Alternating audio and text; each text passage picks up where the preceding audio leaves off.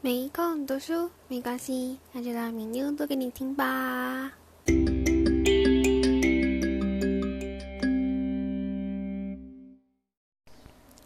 大家好，我是敏妞，欢迎来到 No Time to Read 频道。今天我们将继续阅读这本书《穷人缺什么，富人有什么》的第三章：穷人缺心态，富人有心态。我们已经来到了这本书的第三点：穷人有一分钱就花一分钱，富人有一分钱就做一分钱的投资。还有第四点，那就是穷人玩金钱游戏只希望不要输，和富人玩金钱游戏一定要赢。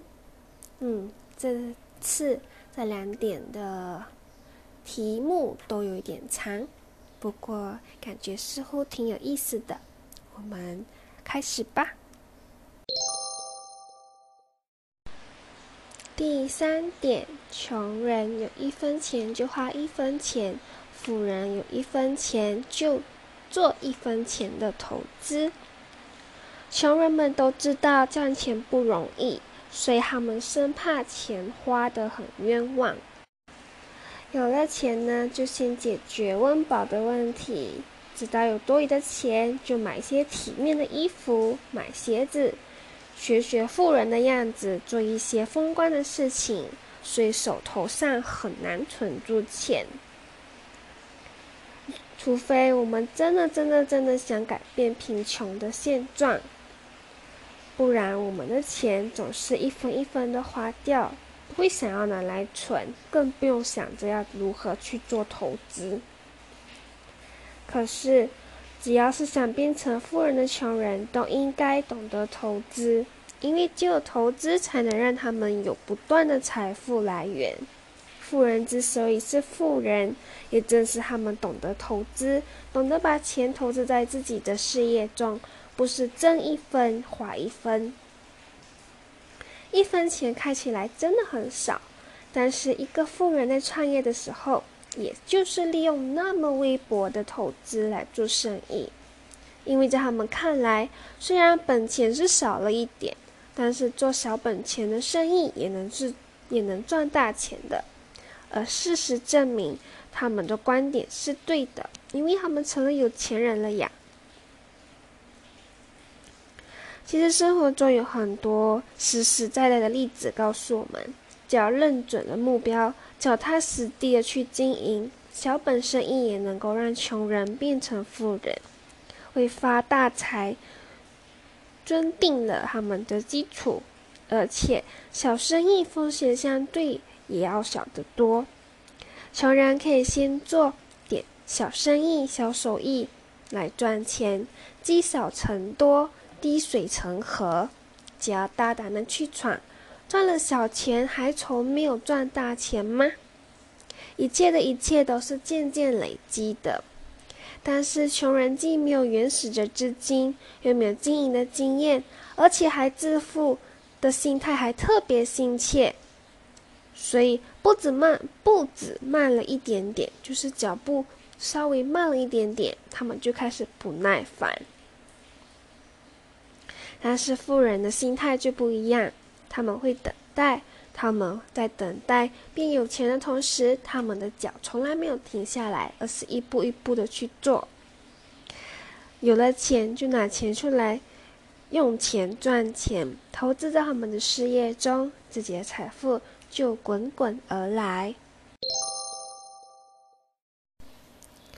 第四点，穷人玩金钱游戏，只希望不要输。富人玩金钱游戏一定要赢，这就是我们的心态。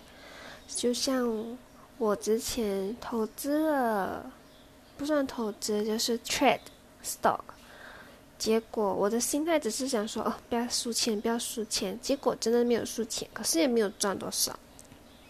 所以呢，在这点我就看出了，从作者的观点来出发来看的话。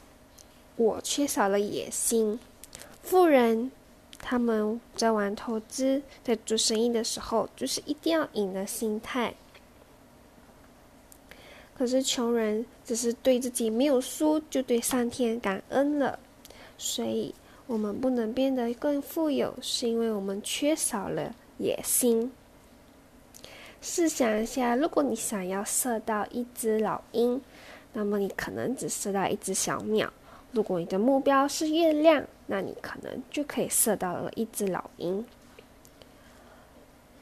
穷人所追求的只是一种平常安逸，只要温饱问题解决就行了。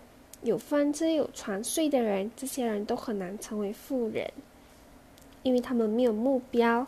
当他们拥有了最基本的物质生活保障时，就会停滞，不思进取，得过且过。所以咯，在跟富人的心态相较之下，我们身为穷人的就缺少了野心。要有野心，感觉很负面。觉得自己贪得无厌，可是其实不然。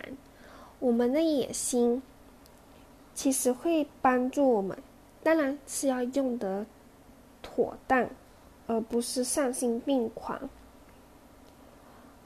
野心有一个有野心的人，能做成很大的事业，所以关键在于我们的心态对不对？有没有有钱人的心态？有了一定要赢的心态，就要经过努力，最后一个个都会成为富人的。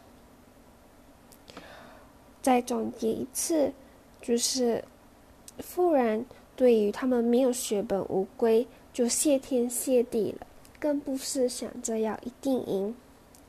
没有那份野心，我们就注定一辈子要受穷。总结一下。就是说，富人只要一有钱，他们就想着如何投资，让钱生钱，而且他们有野心。当他们做这份事情的时候，他们心态就是一定要赢。愿我们每一个人都能够成为有钱人，从这本书中改变我们的观点，改变我们的心态。我们一起加油吧！拜拜。